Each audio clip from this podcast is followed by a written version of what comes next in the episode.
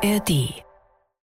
Wenn der Begriff Tour der Leiden irgendwo seine Gültigkeit hat, dann hier im Fegefeuer des Mont Ventoux. Jetzt richtet er sich auf und da ist er da. Tourfunk, der Radsport-Podcast der Sportschau. Willkommen aus Bordeaux nach der siebten Etappe. Schön, dass ihr dabei seid. Ich hoffe, ihr schwitzt nicht zu sehr. Auch in Deutschland ist es sehr, sehr heiß. Bei uns auch. Unterwegs hat das Motorrad ähm, Thermometer, glaube ich, 34 Grad angezeigt. Und äh, die drei Herren, die hier neben mir sind, müssen das Ganze auf der Kommentatorentribüne ertragen. Fabian Wegmann, unser ARD-Experte. Ja, moin Moritz. Florian Nass, unser Fernsehkommentator. Hallo. Und Holger Gersker, unser Radioreporter. Wie ist es bei euch während des Rennens, wenn es draußen so heiß ist? Obenrum ist es auch schön heiß. Ja, wir haben eine Klimaanlage, aber die funktioniert vor allem unter dem Tisch. Also unten ist es schön so 10 bis 15 Grad und oben geschmeidige 50 vielleicht so. Also es ist, es ist nicht so angenehm, Holger, du schüttelst auch. Wir haben, äh, das ist ja ein zweistöckiger Bus, Fernsehen sitzt unten, Radio oben drüber, da gibt's keine Klimaanlage, nur eine Heizung, das hätte jetzt heute nicht geholfen. Aber ich beschwere mich gar nicht, weil, weil Fenster breit auf und äh, vor uns der Fluss, die Garonne und der Wind kam genau von da. Ich fand's ganz angenehm so. Also wir hatten im vorigen Jahr eine Etappe nach Carcassonne, da waren's oben auf der Tribüne bei mir 49,3 Grad. Da war man dann heilfroh, wenn man irgendwie durch war. Und war es dann auch im wahrsten Sinne des Wortes, das ging heute noch. Also. Wenn ihr 50 Meter weiter links gesessen hättet, hättet ihr die ganze Zeit auf dieses riesige Kreuzfahrtschiff ge geguckt. Ein riesengroßer weißer Dampfer. Ähm, ich habe rausbekommen, der kommt aus Bilbao, also ja wie wir, und legt heute Abend wieder ab. Wo er hinfährt, kommt mir nicht in Erfahrung. Nach Paris. Ja, nach Paris. können, wir uns, können wir uns mitnehmen vielleicht? Der auf die Seine passt. Ja, wir haben äh, das erlebt, was wir heute erwartet hatten. Ein Sprint nach einem sehr, sehr heißen Tag und mit Jasper Philipsen, der äh, gezeigt hat, dass er aktuell der stärkste Mann ist. Fabian, nimm mal diesen Sprint auseinander. Ähm, ist er überhaupt zu besiegen gerade? Ähm, er ist auf jeden Fall der Schnellste. Er ist zu besiegen, also Mark Cavendish hat es äh, gezeigt, er kam schön mit Schmackes von hinten. Ähm, Wout, äh, ähm, Van der Poel hat den Sprint eigentlich wieder ziemlich gut angezogen, aber er ist ein bisschen zu früh raus diesmal. Ähm, dadurch ähm, war, es noch ein bisschen lang, ein bisschen Ziel. Philipsen hat dann rausgenommen, dann kam Cavendish mit Mackes von hinten und er sah fast schon wieder ähm, wie der Sieger aus, aber dann ähm, konnte Philipsen wirklich, der konnte den Sprint verzögern. Also er hat angetreten, dann hat er rausgenommen, ist ans Hinterrad von Mark Cavendish und ist dann wieder vorbeigefahren. Und das konnte zu dem Zeitpunkt kein anderer. Und das zeigt mir eigentlich, dass er absolut der schnellste Mann ist. Er hat allerdings Binyam Gemay, der auch mit, Sch mit Schwung von hinten kam, auf der rechten Seite auch nochmal eine ordentliche Welle gefahren. Da gab es vorhin auch nochmal einen Einspruch. Der wurde dann aber auch mal wieder abgelehnt. Ähm, ich habe es jetzt nur noch einmal in der, äh, in der Wiederholung gesehen. Ich meine, den Juryentscheid, den muss man jetzt akzeptieren und so ist es. Ähm, ganz geradeaus war es nicht, aber es war auch wieder grenzwertig. Wie er es beim letzten Mal auch schon gesagt hatte, das ist die Tour de France, da macht man keine Geschenke. Und ich bin total froh, dass er abgelehnt worden wäre. Wenn nicht, hätte Mark Cavendish irgendwo im Bus auf dem Weg ins Hotel seinen Rekordsieg geholt. Also unromantischer geht's irgendwie Absolut. Ich weiß gar nicht, wie sie sich das dann vorgestellt hätten. Vielleicht ihn morgen früh nachträglich vor dem Start ehren, weil das musst du ja würdigen. Ja, ja, ja. Also ich finde auch, diesen Einspruch kann man durchaus einlegen. Ja, äh, ich gehe auch d'accord, dass das dann abgewiesen wird, aber wir haben es uns eben zusammen, Fabian und ich, nochmal angeschaut. Also einlegen kannst du den Einspruch schon. Also es ist jetzt nicht, nicht so, dass es total aussichtslos gewesen wäre.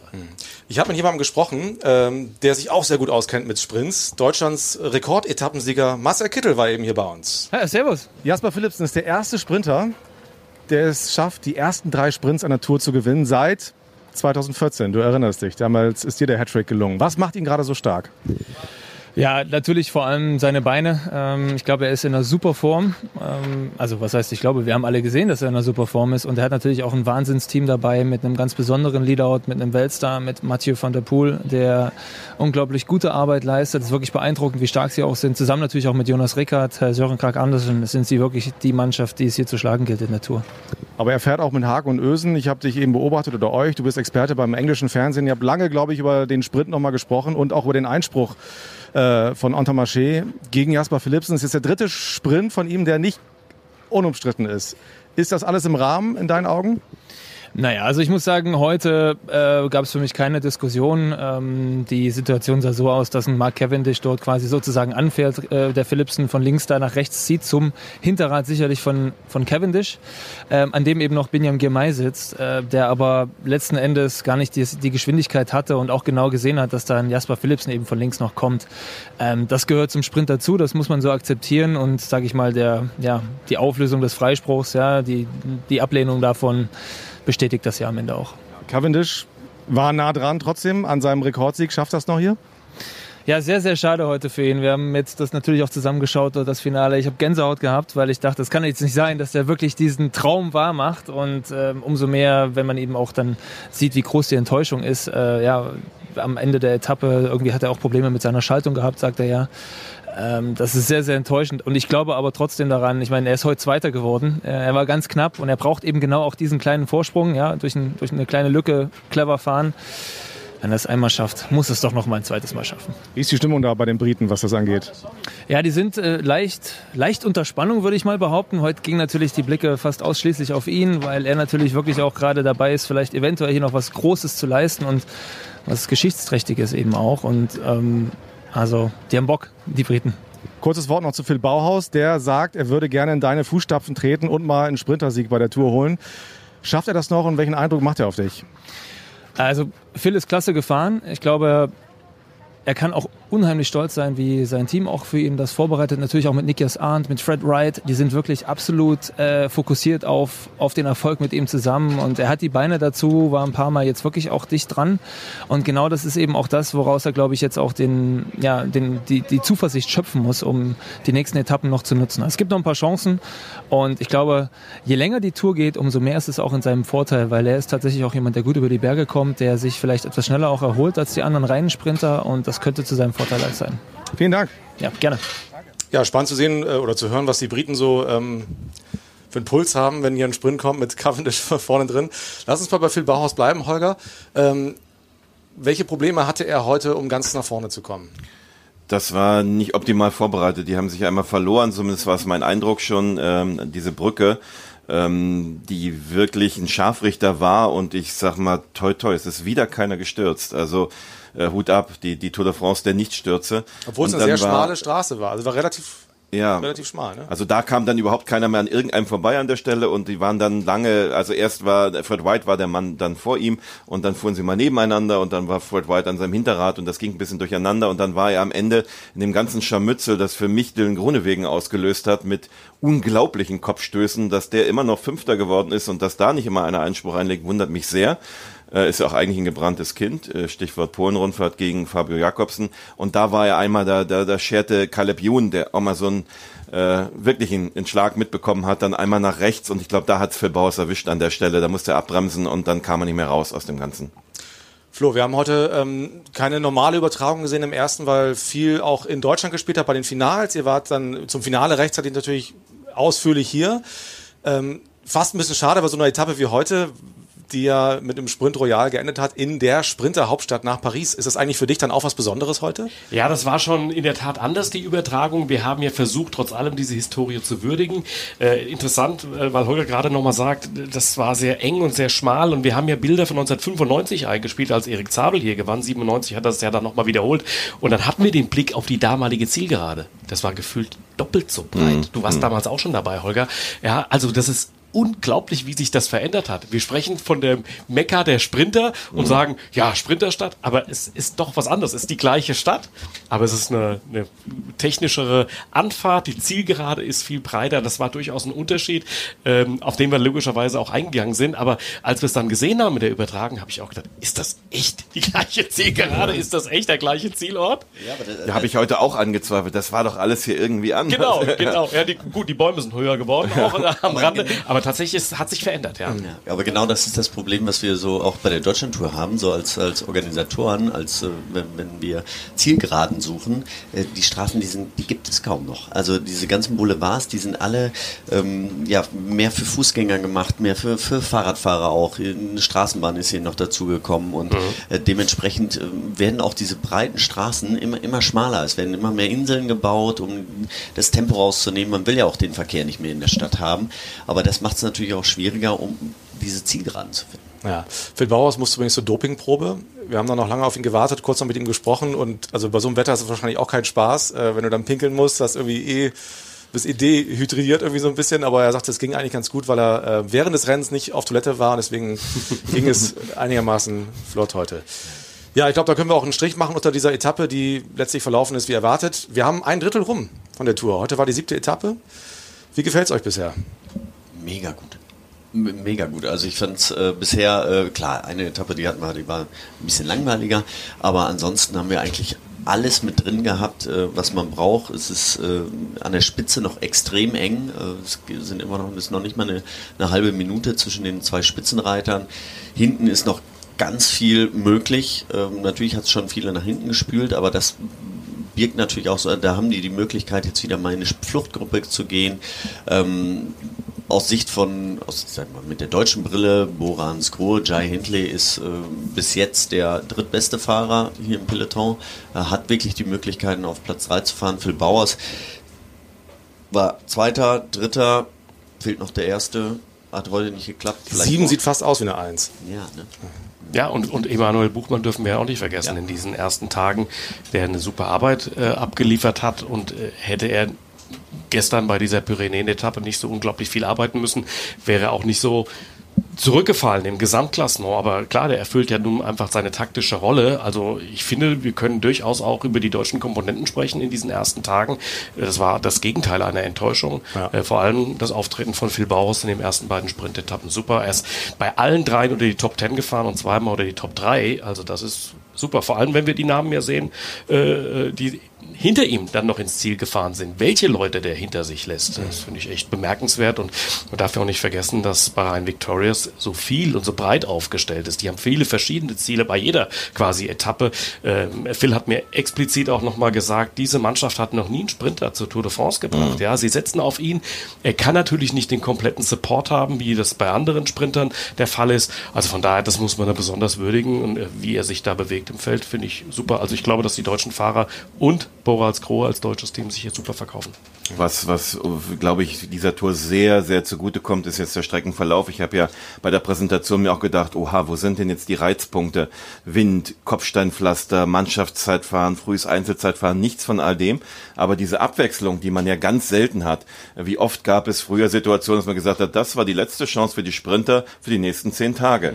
Fortgesetzt wird das Duell um die Gesamtwertung, wenn wir aus den Alpen raus in die Pyrenäen kommen. Das ist Anfang der übernächsten Woche oder so Sachen. Aber jetzt ist das so aller zwei Tage, äh, dass man sagen kann, jetzt wieder Sprint, morgen ist eh so ein bisschen vage, werden wir gleich noch äh, erwähnen. Äh, Dann am Sonntag mit Sicherheit wieder dieses Duell. Äh, Dann in der nächsten Woche auch ein Sprint mittendrin, am Ende schon wieder Alpen und so weiter. Und so geht das immer hin und her. Und das ist äh, was, was jetzt ist auch diese, in diesen Sprintdingen auch ein gewisser Pfeffer drin, äh, dass man jetzt weiß, wer ist der Beste und der wird jetzt sicher gegagt werden von den anderen und in der Gesamtwertung sowieso. Also das ist sicher eine Steilvorlage. Also ich glaube, Christian Prudhomme, da wir hier in Bordeaux sind, kann heute Abend, also aus Flaschen, und dankbar sein. Ich, ja, wir haben gestern schon gesprochen, was ihm natürlich noch ein bisschen besser gefallen würde, die einzige Steigerung, wenn das jetzt so aus Marketinggründen nicht ein Däne gegen einen Slowen, sondern ein Franzose gegen einen Amerikaner wäre.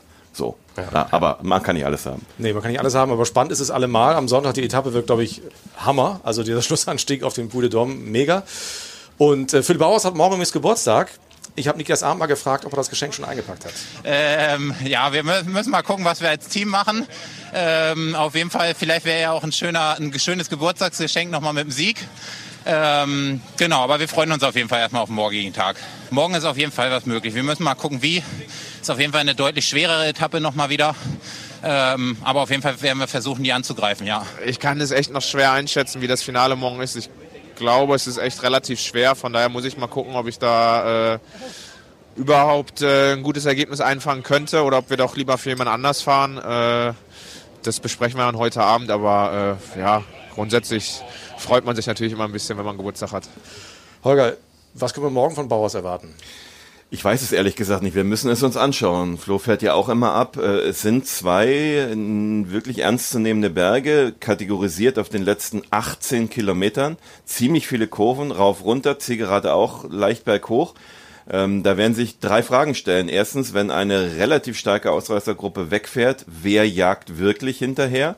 Äh, wer traut sich das zu, die Etappe dann zu gewinnen oder eine gute Chance zu haben? Zweitens, ähm, wenn wirklich alles zusammenläuft, wer versucht es dann an den Bergen? Denn 18 Kilometer, so à la Philippe-Distanz oder so, kann man schon mal machen. Und die dritte Frage ist für mich sogar, äh, so knapp wie der letzte Berg vom Ziel ist, was ist eigentlich mit Pogacar und Wingegaard? Selbst auf der Etappe. Aber man muss es sehen, vielleicht ist es auch viel harmloser, als es jetzt äh, wirkt, dass die, die Ankünfte in Limoges, die wir schon oft hatten, waren immer anders. Also das ist wirklich ein neues Terrain da im Perigord.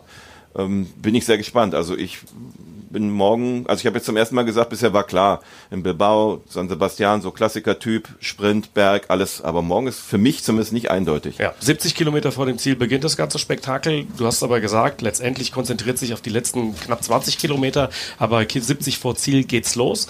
Ähm, nachdem ich heute gesehen habe, wie Wout van Aert sich zurückgehalten hat, Ja, zum äh, hätte, ich, hätte ich zum Beispiel auch gedacht, wer weiß, vielleicht sehen wir da eine Solo-Attacke, dass er das machen kann, erfolgreich. Ob das schwer genug ist, das müssen wir sehen. Aber das wäre auch so eine Option, dass er da Wie Calais voriges Jahr. Ganz genau, das meine Ja, ich. ja. Genau, das meine ich.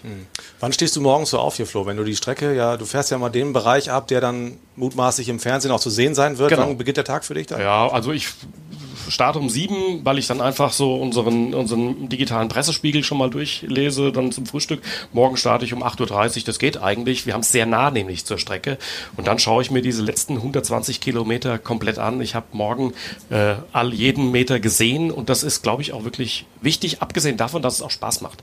Es macht echt Spaß, das zu sehen und dann wieder bei der Live-Übertragung zu sagen oder zu wissen, da steht vielleicht auch mal ein deutscher Fan oder so auch immer. Und wenn ich zeitig durchkomme, auch mal anzuhalten, ähm, einen Kaffee zu trinken. Ich war heute unterwegs, so etwa 25 Kilometer vor Ziel, war ein kleines Café, spricht mich ein Franzose an, der 36 Jahre in Stuttgart Ja. äh, für die Deutsche Bahn gearbeitet hat. Und dann kommt man in so ein Gespräch und er erzählte mir dann über Landflucht. Heute konnten wir gar nicht drauf eingehen, dass selbst in der, in, im Umfeld von Bordeaux es so etwas gibt. Das sind so Dinge, die für mich wichtig sind, weil wir ja auch wissen, dass in unseren ARD-Übertragungen viele Leute zuhören, die auch Wert auf Kultur und Kulisse und Historie legen. Auch deshalb ist es wichtig, mal anzuhalten, innezuhalten und wir werden morgen eine kleine Hommage machen an diejenigen, die sich morgens um 8 Uhr, und das gibt's echt, die sich morgens um 8 Uhr mit einem kleinen Stühlchen an den, an den, an den Rand der Strecke setzen und warten bis um 16 Uhr das Fahrrad. Dieses Entschleunigen, dieses sich einlassen auf die Tour de France, finde ich unglaublich. Und das gibt's bei aller Wertschätzung für die, für die Deutschland-Tour, Fabian, das gibt's nur bei der Tour. Was Das ich daran immer sehr lustig finde, die gucken schon in die richtige Richtung. Genau. die gucken morgens, wenn gesagt, noch sechs Stunden. ja. Nicht verpassen. Also wir- wir- die, die Bilder werden wir, die haben wir eigentlich heute schon geschossen, aber das Ja. macht nichts, weil das ist, das ist ja eine Würdigung, das ist wirklich eine Hommage an diese Tour de France und Radsportfans. Das zeigen wir morgen. Heute kriegen, bekamen wir es einfach nicht unter, aber versprochen ist versprochen. Das finde ich auch mal faszinierend und teilweise, also wenn manchmal fährt man ja schon auch mal so zufällig zwei, drei Tage bevor die Tour kommt über die Strecke, weil das irgendwie gerade gerade unser Weg ist. Manchmal sieht man dann schon Wohnmobile und zwar nicht, wir reden jetzt nicht über Bergetappen und Bergankünfte, wo du weißt, okay, da haben die dann auch einen ganzen Nachmittag was davon, sondern teilweise auf flachen Passagen, wo es einmal zack macht und dann sind alle vorbei und die campen trotzdem schon zwei Tage vorher. Das ist auch mal wieder faszinierend Ja, zu ja. sehen. Ja, das ist wirklich schön. Und äh, ich bin heute auch nochmal abgefahren und die, es war ein bisschen später, es war dann um 12 und dann haben die natürlich schon das erste Bier auf und es äh, ist mir heute, glaube ich, vier oder fünfmal passiert, Dass du mir auch ein eingeladen Bier wurdest? eingereicht wird. Ah, ich okay, kann es natürlich noch nicht annehmen, aber vielleicht. manchmal ist das wirklich sehr verlockend. aber wo du das gerade angesprochen ha- gesprochen hast, äh, Kemper, ähm, wir haben einen, der war jetzt auf zwei Tage auf dem Tourmalet und den habe ich heute angerufen und der will morgen mitmachen bei uns. Nee. Ja. Nee, erzähl. Und zwar Rolf Gölz. Ja.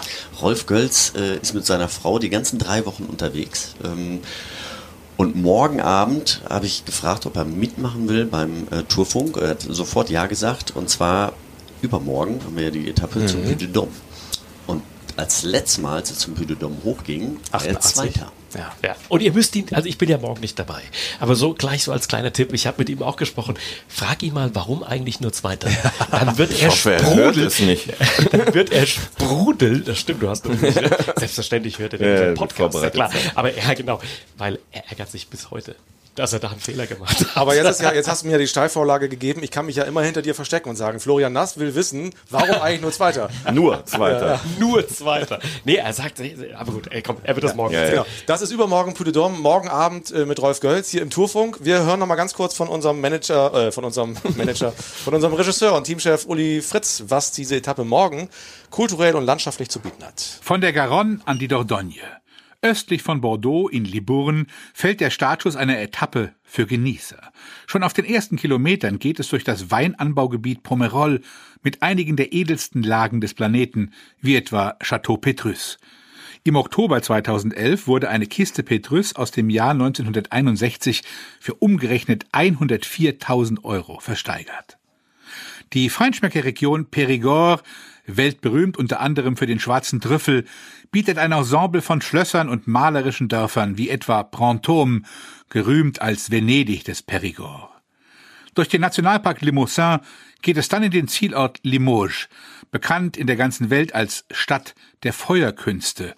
Noch heute prägen die einst königlichen Porzellan- und Emaille-Manufakturen die örtliche Wirtschaft. Die mächtige Kathedrale von Limoges thront über der Altstadt, wo das alte Viertel der Metzger mit seinen Fachwerkhäusern das Auge bezaubert. Das Wahrzeichen der Stadt ist der Bahnhof Benediktin aus den 1920er Jahren mit seinen Art Deco-Fenstern und dem 60 Meter hohen Campanile. Und um allen Spekulationen vorzubeugen, nein, wir werden heute Abend äh, das Gebiet, wo es den guten Wein gibt, schon verlassen und wahrscheinlich wieder ein Bierchen trinken. Ist genug Geldbeutel auch. Besser. Ich danke euch sehr, das war schön. Äh, und morgen wird es auch genauso, auch leider wieder genauso warm, aber ihr habt ja keine Sorgen, Holger vielleicht schon mehr. Ähm, mal gucken. Also danke euch, bis morgen. Bis morgen. Achso, ich habe noch ganz Ah, wichtig, ha, ha, nee, einen wichtigen Hinweis, äh, wollte ich den letzten Tagen schon unterbringen. Es gibt noch einen Podcast in der ARD. Tour de France Backstage heißt der, vom Mitteldeutschen Rundfunk mit unserem Kameramann Markus Seidel, der ähm, viele spannende Geschichten erlebt. Fabian ist ja teilweise auch mit ihm unterwegs und kann das alles bezeugen. Das passiert wirklich genauso.